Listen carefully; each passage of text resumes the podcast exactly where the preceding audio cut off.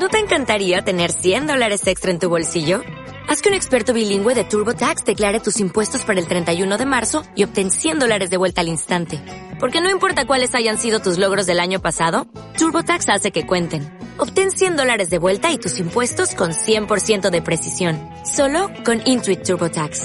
Debes declarar para el 31 de marzo. Crédito solo aplicable al costo de la presentación federal con TurboTax Full Service. Oferta sujeta a cambios o cancelación en cualquier momento.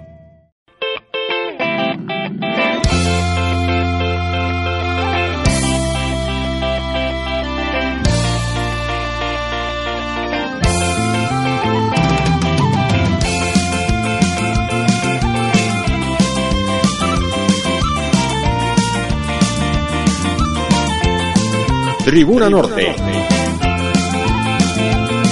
Tiempo para el deporte de Asturias en Gestiona Radio. Quedo solo como un niño abandonado, la su madre no lo quiso, de solo olvidado, un poco para allá del puerto, estaba solo atristallado, queriendo ser de otra tierra, colar pa' otro donde escuchar en la sobo.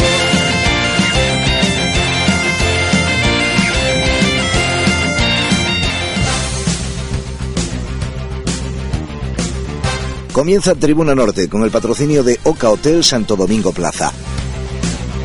Moderno y único en sus instalaciones, a tu disposición a unos pasos del corazón de Oviedo y con acceso directo por las principales vías de entrada a la ciudad. Conoce los espacios y la nueva dirección del Hotel Oca Santo Domingo Plaza. El mejor lugar para celebrar reuniones de trabajo y empresa, eventos y acontecimientos sociales en el centro de Asturias. Con aparcamiento, gimnasio, jardín, sala de conferencias y mucho más.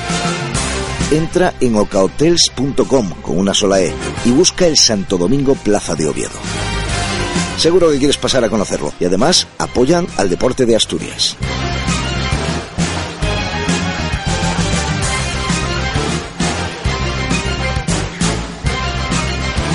David Generelo, de momento entrenador del Real Oviedo, completó la secuencia de voces del relevo en el banquillo del conjunto azul esta semana. Pendiente relevo de seguir en marcha, en principio, pero un equipo que no para y mañana juega en Alcorcón. El Sporting ha tenido semana de coaching y psicólogo para poner eh, la mente de la plantilla en forma para el choque también mañana contra el Atlético de Madrid en el Molinón. Hablamos de los dos equipos en los próximos minutos y presentamos lo fundamental de la jornada futbolística en Asturias del fin de semana. Además, hoy viernes, sección dedicada al Mundial de Duatlón Avilés 2016, del que hablaremos con el triatleta asturiano Fernando Barroso.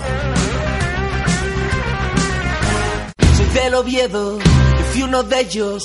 Da mil voces gritando que volveremos como en un sueño, pero despierto viendo tus goles aunque ya un poco más viejos. Azul es el color de toda la afición.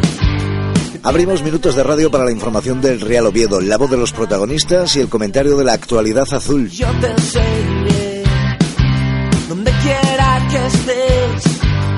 Los lunes, miércoles y viernes en el 91.5 de la FM te ponemos al día de la marcha del conjunto viodista en la temporada de Segunda División. Los contestaré. Y los fines de semana te contamos el partido de los Carballones en la Liga.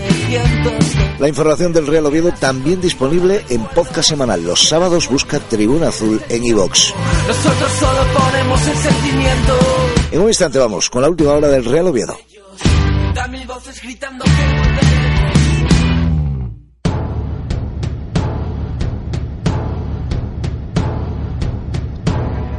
Viernes que iniciamos recuperando un sonido del miércoles a estas horas. Mientras estábamos en Tribuna Norte, la plantilla del Real Oviedo daba lectura a un comunicado en el que los jugadores se venían a desmarcar del asunto de la dimisión del entrenador Sergio Egea.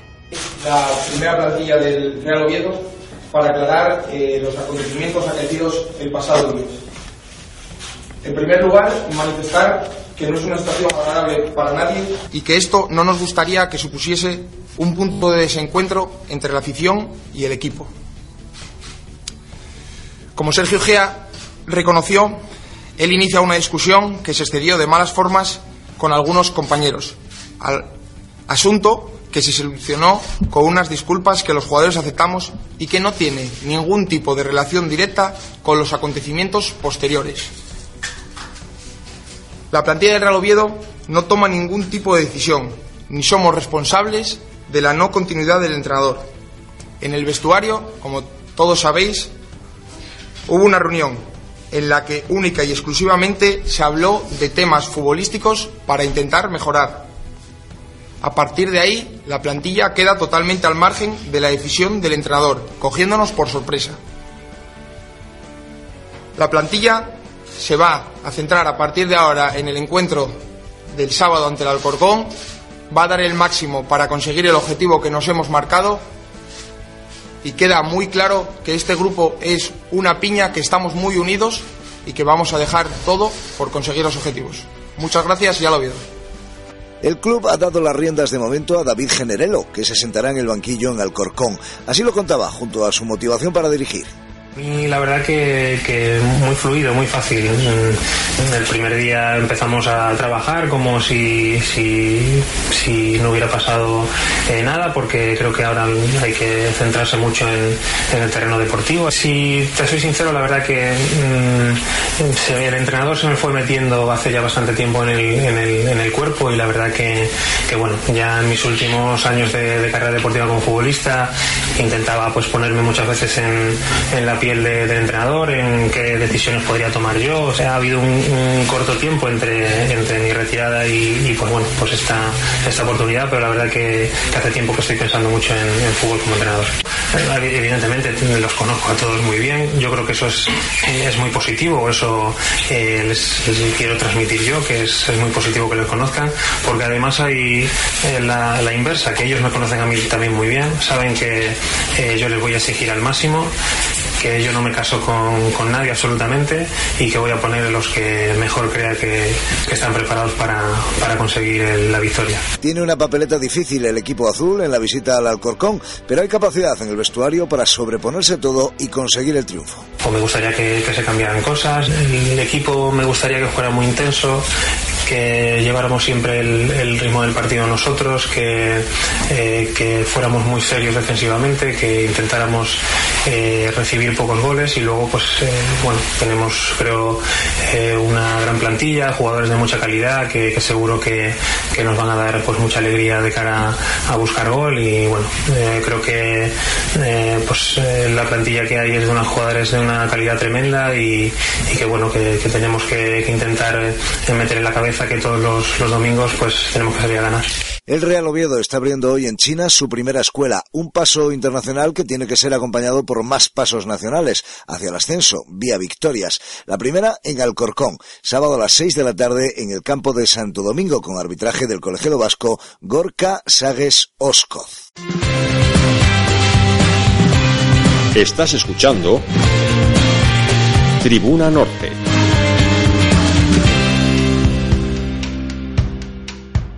Más o menos cuando el lunes a estas horas estábamos hablando aquí en Tribuna Norte con Juan Alberto Cortina sobre el Real Oviedo y sobre el partido que se había disputado en eh, sábado y en el que el conjunto azul había caído derrotado frente al Valladolid, pues más o menos a esas horas estaba empezando a cambiar todo en el Real Oviedo, estaba empezando la bronca en el eh, césped y están empezando la secuencia de acontecimientos que desembocaron eh, con la dimisión, con la salida, con la marcha de Sergio Egea y con la llegada de momento blanquillo de David eh, Generelo. Señor Cortina, muy buenas.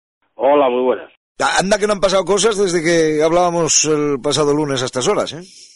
Sí, pero bueno, el mismo lunes ya te dije yo y te vaticiné que podía haber bronca en el Requesón, acuérdate, que dije que con, con la pitada que hubo al cambio de Erice, con el, dos partidos perdidos y con un vestuario o una plantilla donde se quedan 12 jugadores sin jugar todos los domingos, que eso tenía que reventar y reventó. Yo creo que eso se lo escuché decir después a Gea, o sea que estabais en sintonía. Sí. No, pero era una cosa que se veía venir. Es muy complicado que queden ocho jugadores sin citar y otro y de los 18 pues queden cuatro sin jugar. Entonces, claro, son 12 personas y 12 eh, y algunos, claro, con que, no van a ir citados en la mitad del año, salvo que haya mucha gente lesionada, y eso es muy complicado de gestionar. Es un ese vestuario es un vestuario ingobernable, para GEA y para cualquiera, claro. Lo que pasa que hasta el momento, bueno, más o menos eh, se iba empatando, ganando de vez en cuando, volvías a empatar, pero no perdías y claro, nadie podía sacar los pies del tiesto. En cuanto se perdieron dos partidos seguidos, pues pues los que están mal a gusto, digamos, pues empiezan a sacar los pies del tiesto. Una secuencia curiosa de, de acontecimientos. Se produce al mediodía el lunes eh, la movida, por decirlo de alguna manera. Eh, automáticamente por la noche y desde México eh, sale Arturo Elías no hemos visto comparecer a nadie del Consejo de Administración ni de la presidencia del eh, Real Oviedo y eh, posteriormente, pues al día siguiente ya, la rueda de prensa en la que Sergio Gea comparece con Joaquín del Olmo y con Carmelo del Pozo y en la que las caras, la verdad es que la, pones como si es una película muda quitándole el sonido y las caras te lo dicen todo. ¿eh? Sí, estaba, casualmente, mira, estaba repasando, ahora mismo estaba entrando y viendo otra vez la rueda de prensa de Sergio Gea y vamos, es que da un poco de grima y da un poco que dejaron, pues dejaron a, lo dejaron solo completamente, es, es evidente. Y bueno, eh, luego lo del comunicado de los jugadores del Oviedo que vimos ayer o antes de ayer, es que no sé, pero es patético porque alguien miente, ¿no? Dos cosas distintas no pueden ser verdad. A mí es lo que más me ha sobrado. A mí yo creo que es lo que más me ha sobrado porque yo creo que la plantilla no tenía que haber eh, entrado ahí. Pero sí es verdad que se ha producido una presión muy fuerte, una presión que marca ya el máximo accionista cuando, cuando hace esas declaraciones en las que comenta que, que digamos, que la decisión se ha tomado tras eh, consultas con la, con la plantilla, con los jugadores y, y en la que habla de, de, ascenso claramente. O sea que ahora mismo el equipo lleva una mochila tremendamente pesada para el partido de mañana contra el Corcón. Sí, tremenda distinta y, y yo pienso una cosa muy clara, como el Oviedo vamos a dejarlo, no vamos a decir que pierda o no gane, como haga un mal partido y encima el resultado no sea no sea bueno, eh, el próximo partido aquí los jugadores van a salir porque la, la afición claramente está en contra de los jugadores, o sea, es evidente, entre los jugadores, claramente está en contra de los jugadores y de otra persona que está muy señalada que es Carmelo del Pozo, evidentemente.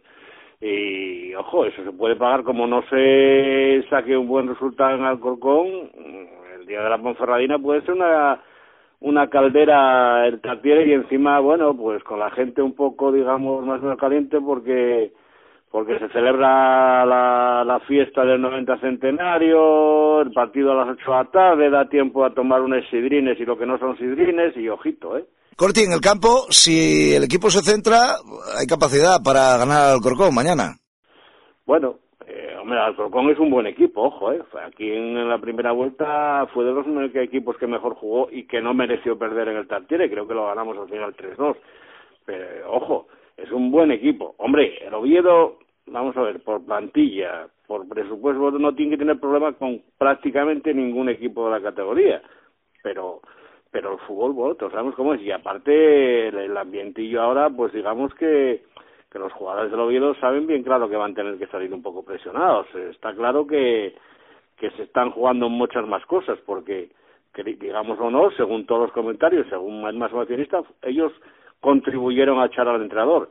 Yo no digo, no digo que ellos echaron al entrenador porque eso es mentira, porque al final el entrenador lo echa el presidente o, o, o, o vamos, el presidente, o, o, o, Joaquín del Olmo, evidentemente. Los jugadores pueden dar su opinión, pero si el entrenador es, es de, de, del convencimiento y los máximos dirigentes creen que lo está haciendo bien, son ellos los que deben decir, no señor, este señor usted vaya, vaya a entrenar y igual que me presente carta de emisión, que no me la presente, este mañana baje y a entrenar y punto.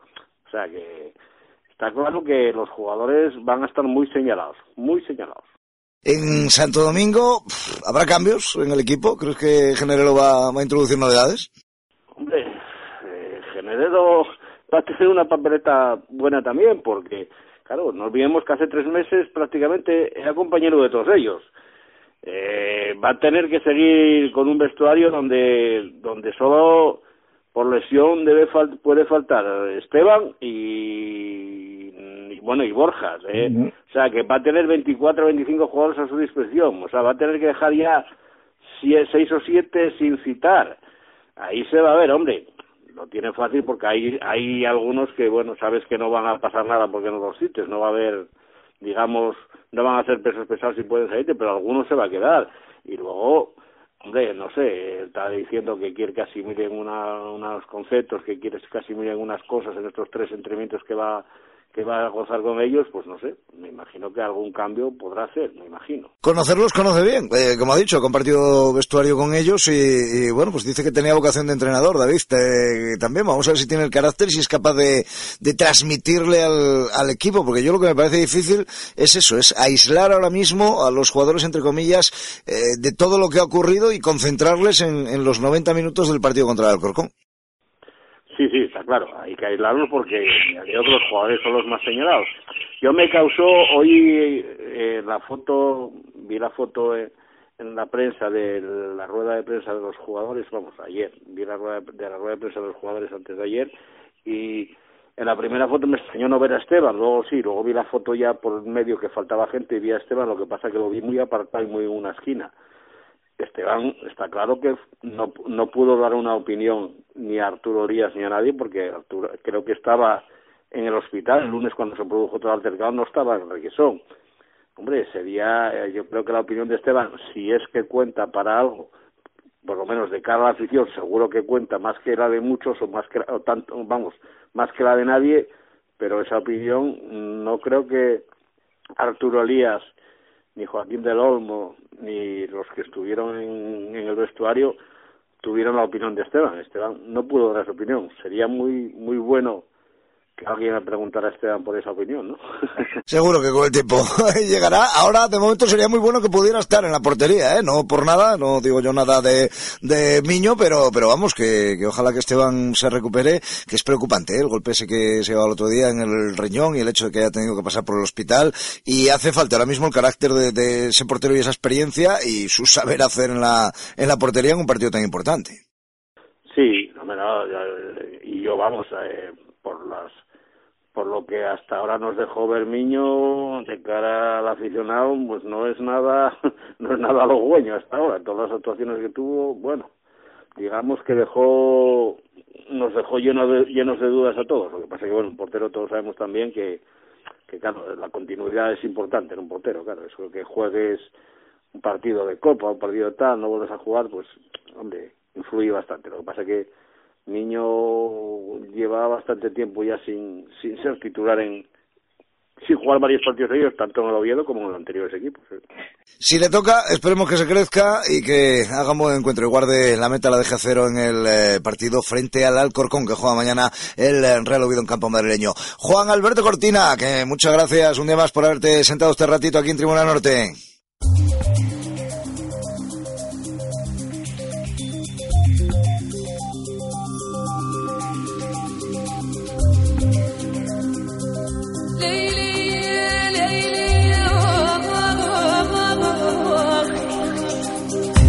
Las últimas seis jornadas, el Alcorcón solo ha ganado un partido en casa, ha empatado dos partidos como local y dos como visitante, y solo ha perdido uno en su desplazamiento. Ocupa la novena posición con 42 puntos a cuatro del Real Oviedo, por lo que es una amenaza para los azules en la tabla.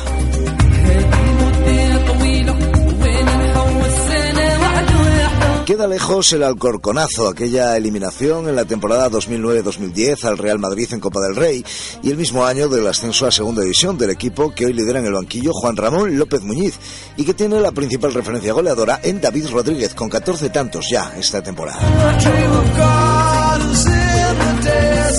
Belvis, Yené o Chema Rodríguez en la defensa, Fausto, Campaña o Nacho Isma son otros de los nombres de la columna vertebral de un conjunto que lleva con mucha dignidad la camiseta del club madrileño en su sexta temporada en segunda división. El que juega contra el Real Oviedo es el partido 240 del club en la categoría.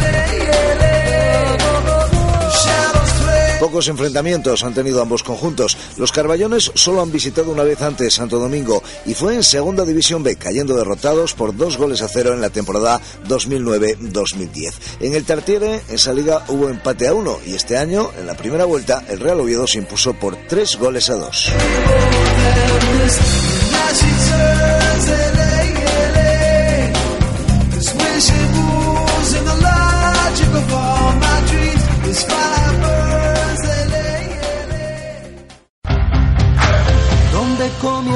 Sueños, fue donde te conocí. Mis ojos desde pequeño se iluminaron por ti. El Sporting recibe al Atlético de Madrid en situación de extrema necesidad, con ambientazo en las gradas del Molinón absolutamente asegurado y tras una semana en la que se ha tratado de recuperar sobre todo anímicamente a los futbolistas con sesiones de coaching. Lo importante será lo que se juegue a partir de, mañana en el eh, terreno de juego en ese partido frente al Atlético de Madrid. Escuchamos las palabras de Nacho Casés y también las de Omar Mascarel. Todo jugador espera jugar, entrar en la lista, espera poder ayudar y bueno, lo que dije antes, yo estoy a disposición de ya del míster y como siempre lo que lo que él decida. jugar aquí en el Sporting para mí ya es tengo que estar contento todos los días. Si es cierto que la gente que no juega pues al final oye, necesita jugar, quiere jugar y puede estar un poco peor, ¿no? Anímicamente, pero estoy muy bien, con ganas de aportar, con ganas de, de jugar y, de ayudar a, bueno, a lo que se pueda para, para, intentar que la situación sea mejor de la que tenemos ahora. Bueno, creo que es otra forma de, de ayudar. Eh, toda ayuda que venga, bueno, tanto interna como externa, yo creo que es buena. Eh, bueno, estamos haciendo una serie de, de charlas con, con el chico este que, que creo que nos van a venir bien, que, creo que va a fomentar mucho más, aún más el compromiso que tenemos, a levantarnos un poco la moral y a, y ayudarnos, ¿no? Ayudarnos para, para el objetivo que es ganar ya el sábado, es salvarnos y, es mejorar la situación clasificatoria. Sí, está claro que sí, yo creo que todo eso nos viene bien, al final ya de por sí tenemos un gran grupo, pero si bueno, si le sumamos pues pequeñas cosas, está claro que, que son cosas positivas para, para que el rendimiento mejore y bueno, yo creo que, es muy importante que, de aquí al final estemos más juntos que nunca, que, hagamos todas estas cosas para, para eso, ¿no? Para intentar que, que, se pueda conseguir el objetivo. Sí, bueno, también sabemos que el Atlético de Madrid es un equipo que tiene plantilla, que, que, están acostumbrados a jugar partidos de entre semanas, a dos partidos por semana y, que es un grandísimo equipo, pero sí es verdad que, que le puede pasar factura y sobre todo yo creo que nosotros somos un equipo que cuando estamos bien eh, metemos mucha intensidad, que es difícil seguirnos seguirnos ese ritmo de juego y es lo que tenemos que hacer el sábado, ¿no? Salir a, morir en el campo, a un ritmo muy alto de juego y yo creo que ellos lo van a notar. Vaya partido, vaya partido que acoge el eh, Molinón este sábado, vaya encuentro, vaya momento también eh, para el Sporting eh, a la hora de afrontar a un rival tan difícil como el Atlético Madrid, pero hay que convertir la dificultad en ilusión y eso es lo que ha estado intentando durante toda esta semana la plantilla rojiblanca. Yo creo que está en la afición, se han recobrado fuerzas ya y se han cogido esperanzas. Nos lo va a contar la voz del Sporting en Asturias en Suego que mañana va a estar de desde el Molinón narrándonos el partido. Pelayo Alijostes, muy buenas. Muy buenas, Ángel, ¿qué tal? Pues con las pilas cargadas, ¿no? Que al final los palos del fútbol lo bueno que tienen es que en una semana dan una nueva oportunidad y como venimos contando y como a nadie se le escapa, es una oportunidad muy complicada para el Sporting porque además es la primera de unas cuantas que hay que enlazar.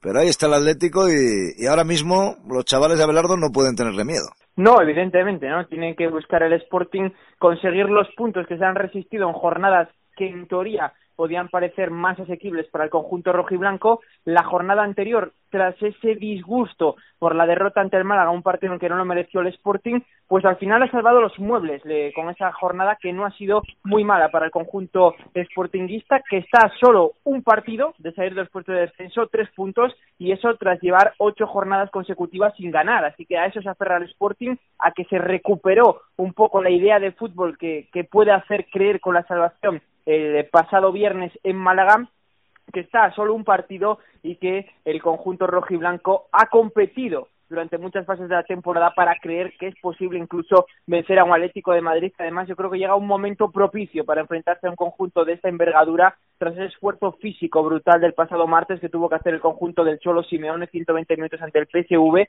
Es muy complicado igualmente, pero bueno, de lo menos malo, por así decirlo, pues te toca enfrentarte a un equipo que va a llegar muy, muy cansado tras el partido ante los holandeses y la Champions. A mí eso me hace ser relativamente optimista, ¿eh? porque yo creo que va a pesarle al Atlético Madrid, al equipo de Simeone, el cansancio físico, por una parte, acumulado en las piernas de, de, un esfuerzo deportivo muy importante, pero sobre todo el cansancio psicológico, la tensión de todo lo que ocurrió en ese partido.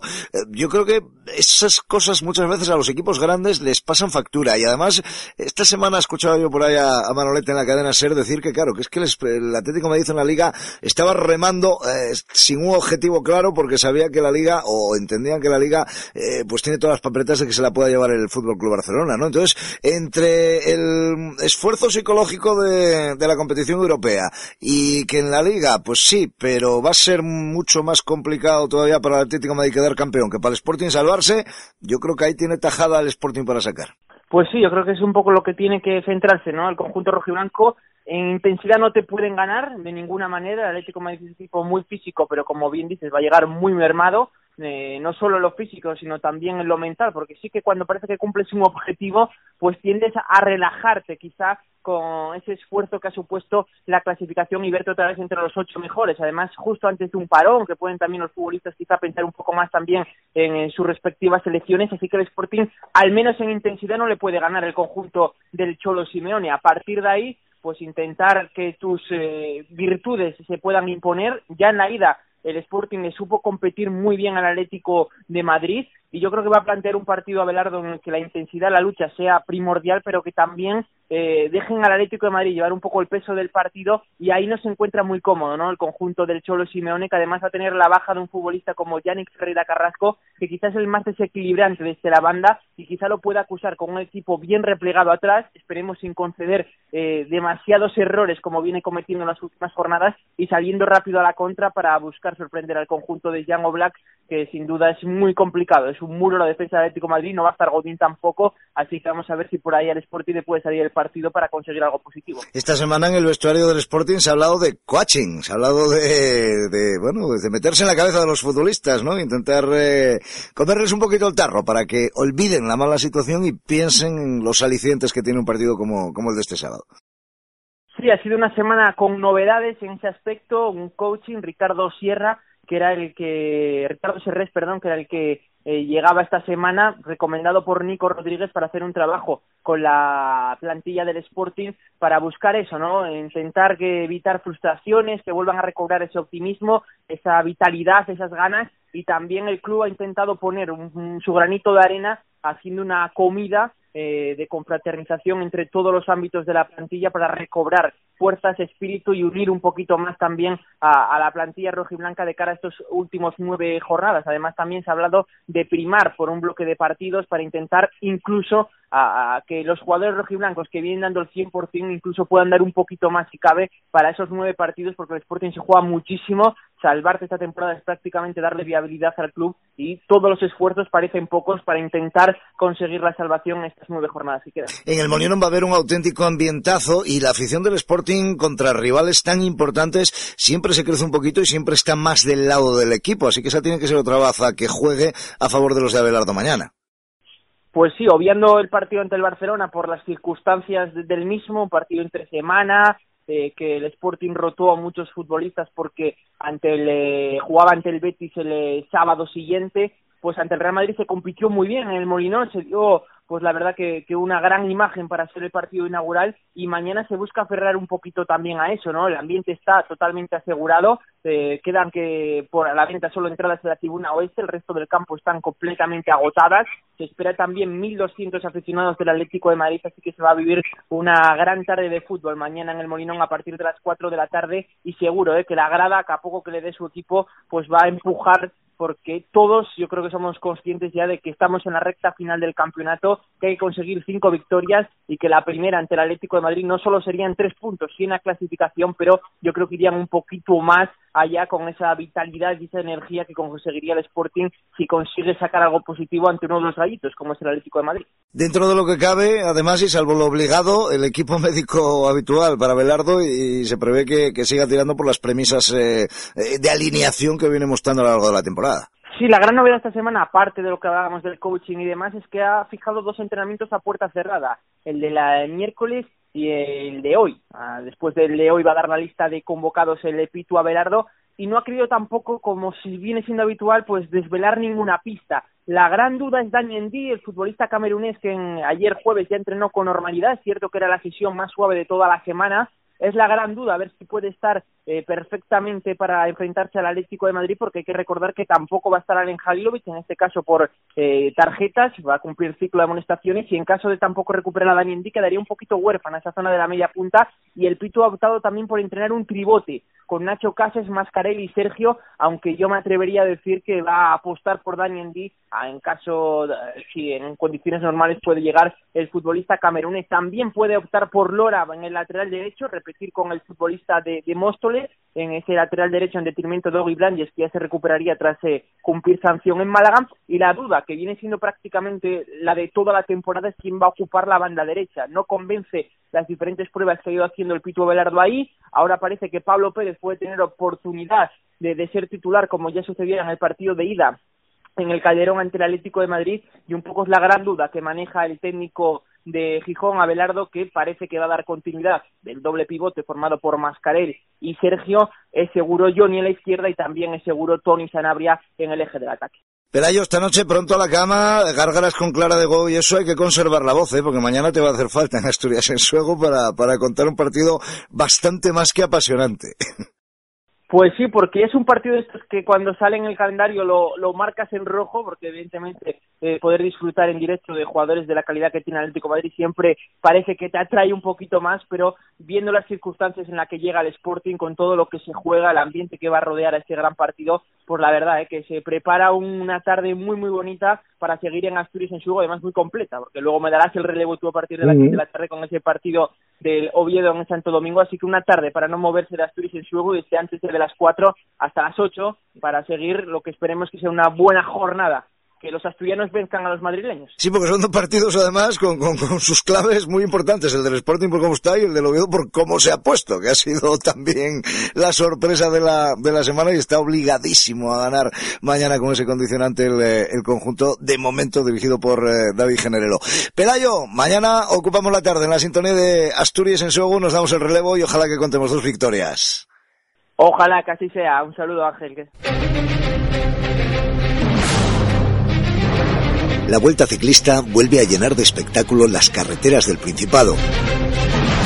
La prueba con más nivel e historia de Asturias regresa en los primeros días de mayo. Todos los miércoles te acercamos las últimas noticias y el corazón de la vuelta de todos los asturianos. Si te gusta el ciclismo, la nuestra es tu vuelta.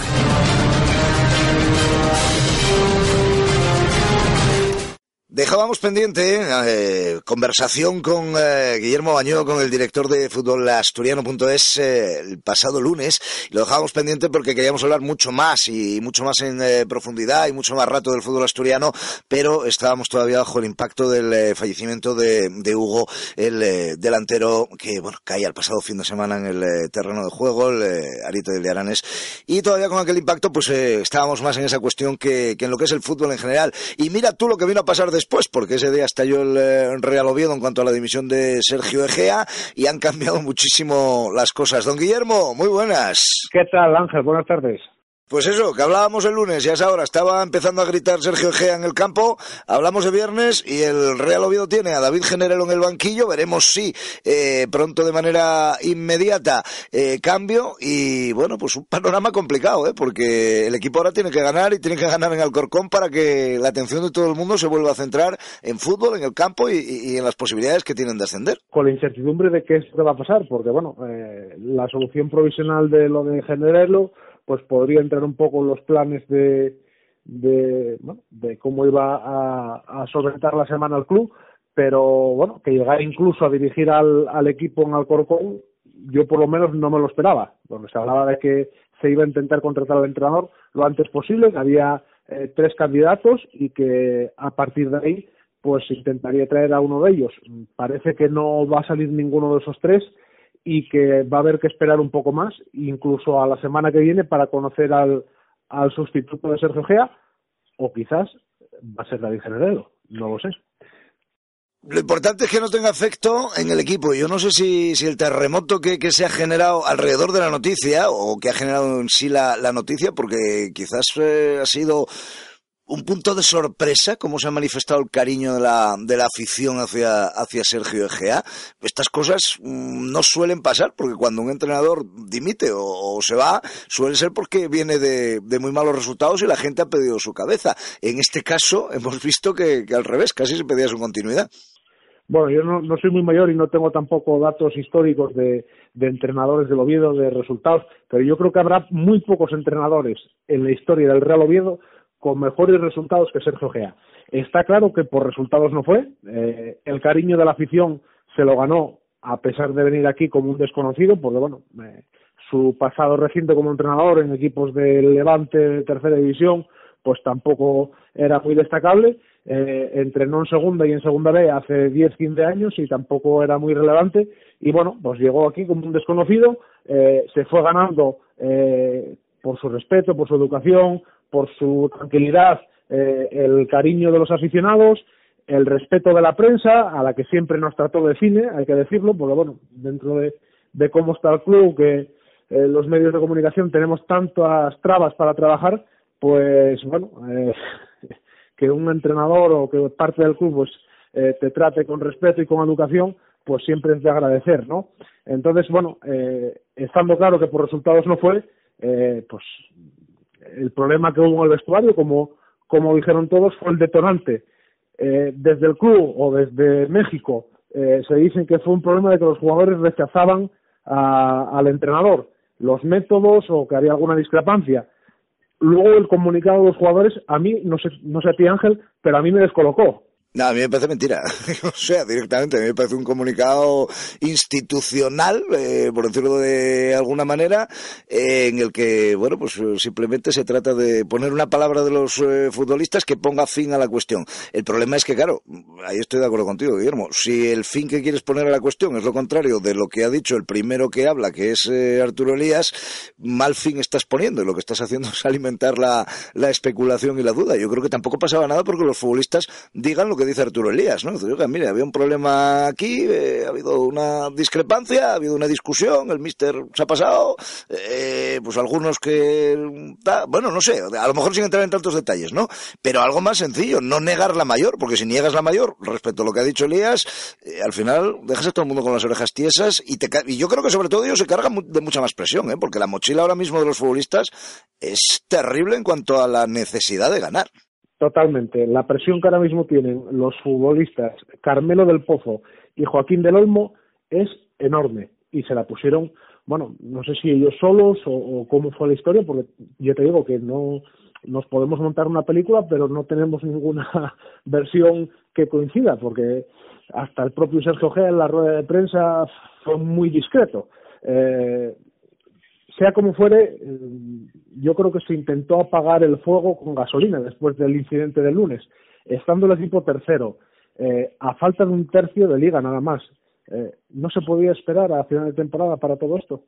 Yo sí que creo que el que no quiso esperar fue él. ¿eh? Yo creo que Gea, yo, mi teoría es, eh, a la vista de las declaraciones y de los acontecimientos, es que había, eh, pues eso, en el vestuario un grupo que, que, que, estaba más en contra de Gea, en todos los vestuarios. Siempre hay algún futbolista que está en contra del entrenador, lógicamente, eh, porque no pueden jugar todos y una plantilla tan amplia como la del Real Oviedo más.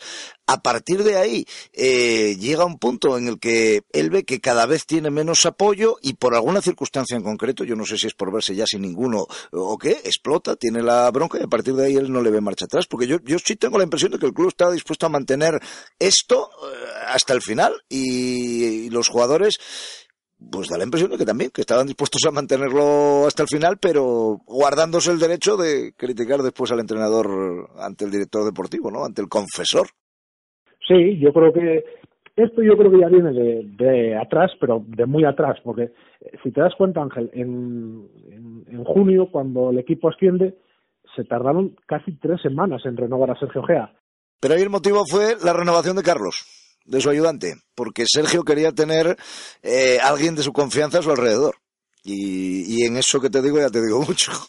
Bueno, pues eh, no sé, sea por, sea por lo que fuere, eh, al entrenador que consigue el ascenso después de 12 años en el barro, lo más normal es que si no es al día siguiente, a los dos días ya lo tenga renovado. Y se tardaron casi tres semanas. Eso yo creo que ya es un indicativo de que no había plena confianza en su continuidad. No sé si por parte de la dirección deportiva, de Joaquín del Olmo, de los jugadores o de todos. Y si se le renovó finalmente por la presión mediática de que fue el tío que nos subió y la afición está con él.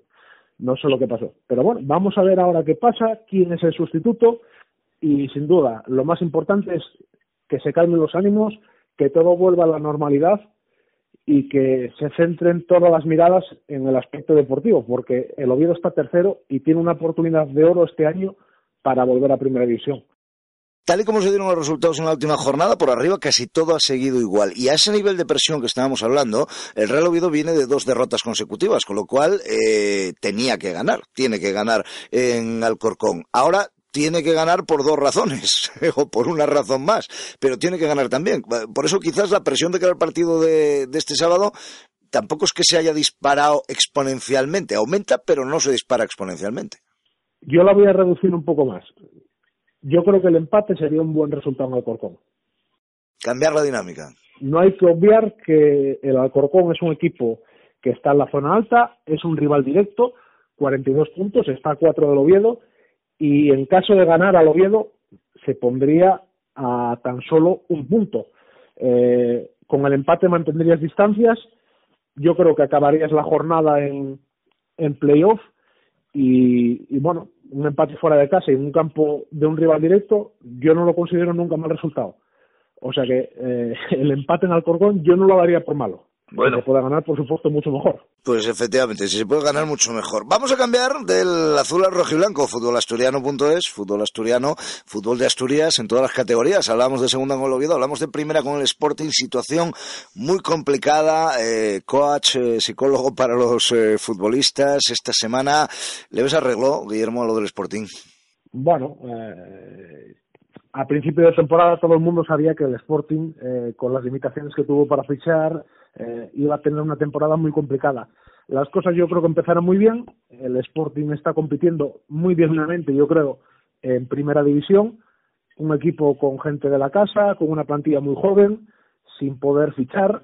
Y bueno, ahora se están metiendo en, en la zona de descenso y están viniendo los problemas por la falta de victorias pero bueno, yo creo que más o menos es la línea de lo esperado. Eh, tampoco se podría esperar nada diferente. El Sporting está a tres puntos de la permanencia y tampoco es ningún drama.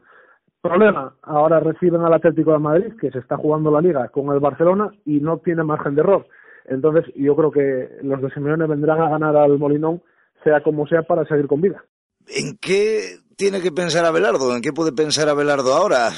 Lo venía comentando estas eh, semanas con Pelayo. Cambiar el once, meter un cambio importante al equipo, a ver si así viene la reacción, agarrarse al clavo ardiendo de los míos, los que siempre me han funcionado, dentro de lo que cabe con las bajas. Yo creo que el Sporting tiene que recuperar la garra del año pasado. El año pasado el Sporting era un equipo muy aguerrido, que defendía genial, eh, y que, bueno, arriba con la pegada que tenía, pues resolvía los partidos. Está claro que esto no es segunda división y que la pegada que tenías el año pasado, pues, bueno, eh, aquí cuesta un poco más. Pero yo creo que el Sporting, si tira de, de unión y tira de bloque y tira de, de pelea, de garra y de coraje, pues eh, puede tener alguna opción para, para salvar la categoría aunque va a estar complicado, hay que ser, hay que ser realistas. Director, ya que estamos a viernes y que ahí tenéis la mejor panorámica y el mejor conocimiento del eh, fútbol eh, de Asturias, ¿qué podemos eh, disfrutar especialmente este fin de semana? Que nos viene que sea bueno, bueno, bueno y que merezca la pena arrimarse a un campo de fútbol y, y se hace falta embarrar un poco los zapatos, aunque bueno, esperemos que el tiempo acompañe. Bueno, yo creo que el tiempo va a acompañar. jugando de sábado Oviedo y Sporting a las 4 y a las 6 de la tarde, te puedes imaginar que pocos equipos apostarán por adelantar el partido a la tarde del sábado. Eh, el sábado tenemos un Oviedo de Urraca a las 4 en el Requesón, que puede estar interesante, con el Oviedo de, eh, jugándose sus opciones por entrar en playoff y el Urraca mm, metido de lleno en la lucha por la permanencia y en Valliniello, muy cerca, muy cerca de la emisora, a las 5 de la tarde en Tabiella, el Navarro recibe al Madalena Morcín. Eh, yo creo que el partido más destacado a nivel regional será el, el domingo por la mañana, ese Avilés Unión Popular de Langreo a las 12 en el Suárez Puerta, derby y con los dos equipos en la zona alta. Muy emocionante. Es un partido guapo, ¿eh? sí, porque ahí arriba, yo insisto, para mí esas dos posiciones todavía pueden bailar viendo la marcha que lleva el eh, Langreo. O perdón, ¿qué digo? Perdón, las dos posiciones, sí, me refiero a la del caudal, no a las de los dos equipos en el, enfrentamiento de este fin de semana, sino a la del caudal y a la Unión Popular. Y Oscar Unión le veo mm, tirando para arriba, pero vamos, con, una claridad meridiana. El Langreo anda muy fuerte, eh, es un equipo muy joven y que está con la flecha para arriba, como se suele decir ahora. Eh, creo que le va a poner las cosas difíciles al Avilés Mm, va a apretar al caudal. Creo que también eso le puede venir bien al caudal, el no ir líder destacado de cara al playoff para llegar en tensión competitiva, pero creo que no va a llegar a, alcanzar al caudal, ¿eh? es mi opinión. Tal y como está todavía, que se pueden disputar muchas cosas en tercera, el que tiene que estar sufriendo es Shell, porque la gente va a andar a muerte y nadie se va a reservar ni va a pensar en la Copa. Bueno, oye, la Copa es, es algo muy, muy emocionante para los que van seleccionados y, y bueno, eh, yo creo que Asturias va a hacer muy buen papel en la fase final. Tiene ese partido contra Ceuta en las semifinales y luego eh, se medirá una de las dos Castillas. Hombre, salvo que te toque la anfitriona y que pase alguna cosa rara, que no es descartable, porque ya hay antecedentes, eh, creo que Asturias puede hacer muy buen papel ¿eh? en portugués repetir aquel éxito frente, frente a País Vasco con la selección dirigida por eh, Miguel Ángel Baragaño sería una muy buena noticia para el fútbol de Asturias. Yo creo que hay muy buena selección y un dato. Eh, Adrián Torres todavía no ha encajado ningún gol desde que lleva como portero con la selección y este año jugó todos los partidos él. O sea que eh, los equipos de Siel encajan muy mal. son equipos muy serios defensivamente y creo que van a hacer muy buen papel y que va a ser eh, de las cuatro que, llegaron a la fase final, para mí es la favorita. ¿eh? Desde el desconocimiento un poco de, fuera, yo creo que va a ser un equipo muy competitivo y que, y que le puede poner las cosas muy difíciles a cualquier selección. ¿Le ponemos una guinda a esto? ¿Un partido de fútbol en Asturias que no sea el del Sporting o que no sea lo segunda B o tercera para ver este fin de semana? Bueno, pues tendríamos que bajar ya, vamos a echarle un vistazo a la primera regional, Ahora, ah, primera regional no tenemos este, este fin de semana, ¿eh? Descanso. Descanso este fin de semana. ¿eh? Más, más difícil que te lo pongo para la guinda. Mira, tenemos un derby eh, gijonés en División de Honor el domingo a las 12, Sporting Llano 2000, el Sporting que lleva más de una vuelta entera sin perder y el Llano 2000 que se está jugando la permanencia, un partido muy interesante. Mareo, domingo a las 12. Es que si quieren ustedes cazar a Guillermo Bañón en algo del fútbol asturiano, mmm, lo van a llevar mal, ¿eh? se lo digo yo por experiencia y lo han podido comprobar aquí hoy viernes en Tribuna Norte. Guillermo, muchísimas gracias, estamos atentos a fútbolasturiano.es, eh, la web que nos va contando todo el eh, fútbol asturiano, igual que Asturias en Suego durante el fin de semana. Muchas gracias. Muy bien Ángel, un saludo. Colocamos la jornada completa en el fútbol asturiano, segunda y tercera. En segunda vez, el Lealtad juega en casa el domingo a las 12 del mediodía con el Tudelano y con arbitraje del canario Alexandre Alemán Pérez. El Tudelano es cuarto con 12 puntos más que el Lealtad, séptimo. El Sporting B visita el domingo a las 5 al Peña Sport con arbitraje de Iván Muñoz Pérez del Colegio Valenciano. El Peña Sport es colista y el Sporting tiene que aprovechar para intentar dejar el puesto de promoción. En tercera división, la jornada completa tiene el siguiente programa. A las 4 eh, de la tarde del sábado se jugará un eh, único partido adelantado, el Real Oviedo B Urraca, que pitará Rubén Baniela García. El domingo a las 12, Real Avilés eh, Unión Popular de Langreo, con arbitraje de Alonso de la Lama. Y a las 4 y media de la tarde, Gijón Industrial Astur, dirigido por Abelino González González. A las 5 de la tarde se jugarán los encuentros Roces Marino de Luanco para Carlos Fernández Buergo, Mosconia Condal para Manuel Bermejo Ferrero, Tuilla Atlético de Lugones para Pelayo Quirós eh, Pérez, Caudal Deportivo Praviano para Francisco García Riesgo y Llanes Covadonga para Cristian Pérez Rato. A las 5 y cuarto de la tarde Ceres Colunga dirigido por Álvaro, Álvaro Peláez Fernández y a las 6 eh, y cuarto de la tarde Siero Tineo para David Muñoz Suárez.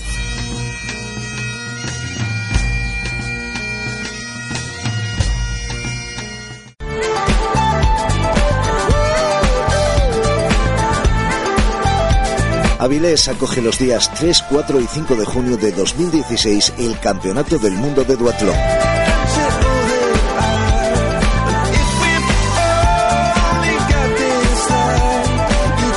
1.400 deportistas de 40 países buscan las medallas en el entorno del Centro Cultural Oscar Niemeyer y la Ría Avilesina. En Objetivo Avilés 2016 te contamos cada semana las últimas noticias del duatlón y el triatlón y los últimos detalles de la cita mundialista de Asturias. Búscanos en iVoox con el podcast Objetivo Avilés 2016.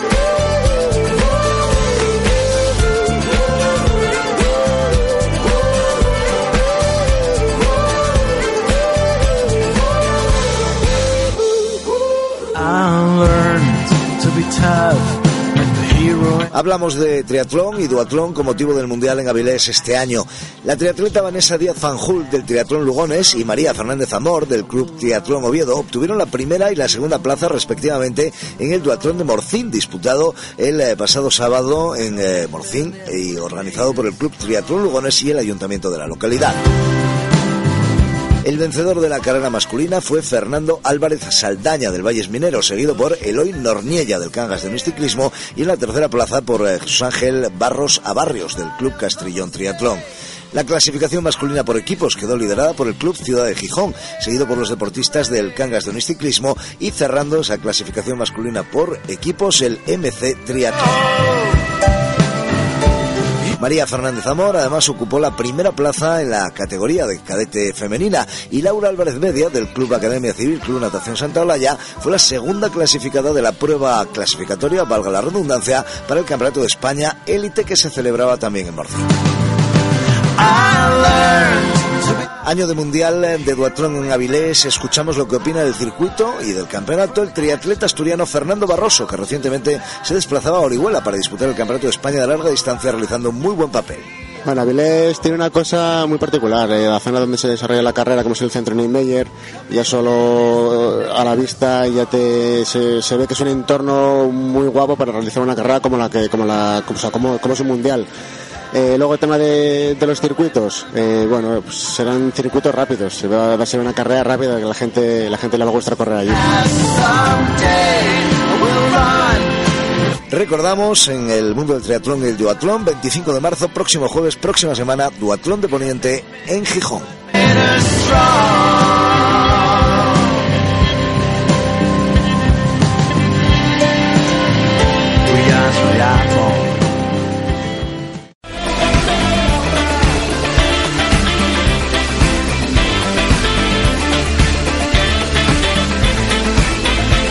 Hasta la próxima semana, amigos del triatlón y el duatlón, amigos del deporte. Queda una semana menos para el objetivo Avilés 2016. El Campeonato del Mundo de Duatlón en Asturias, con más de 1.400 participantes de 40 países.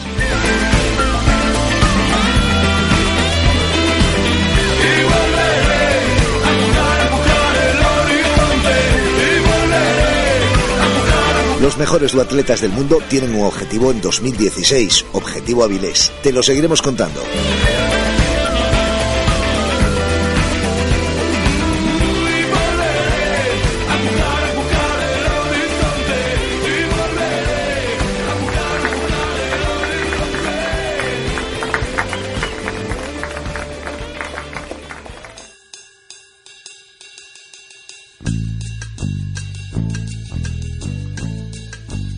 Y hasta aquí llegó hoy la edición de Tribuna Norte. Gracias por acompañarnos.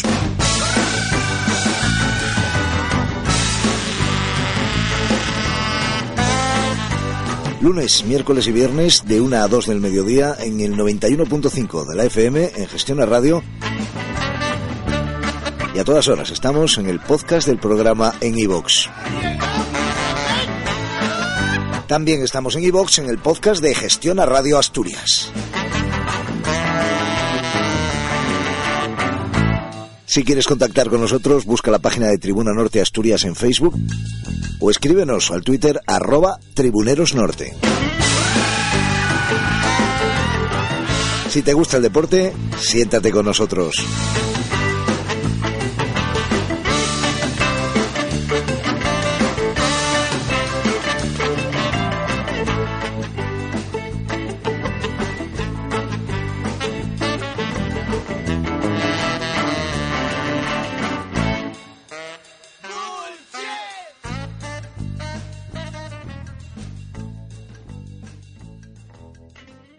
En Sherwin Williams somos tu compa, tu pana, tu socio, pero sobre todo somos tu aliado, con más de 6.000 representantes para atenderte en tu idioma y beneficios para contratistas que encontrarás en aliadopro.com. En Sherwin Williams somos el aliado del PRO.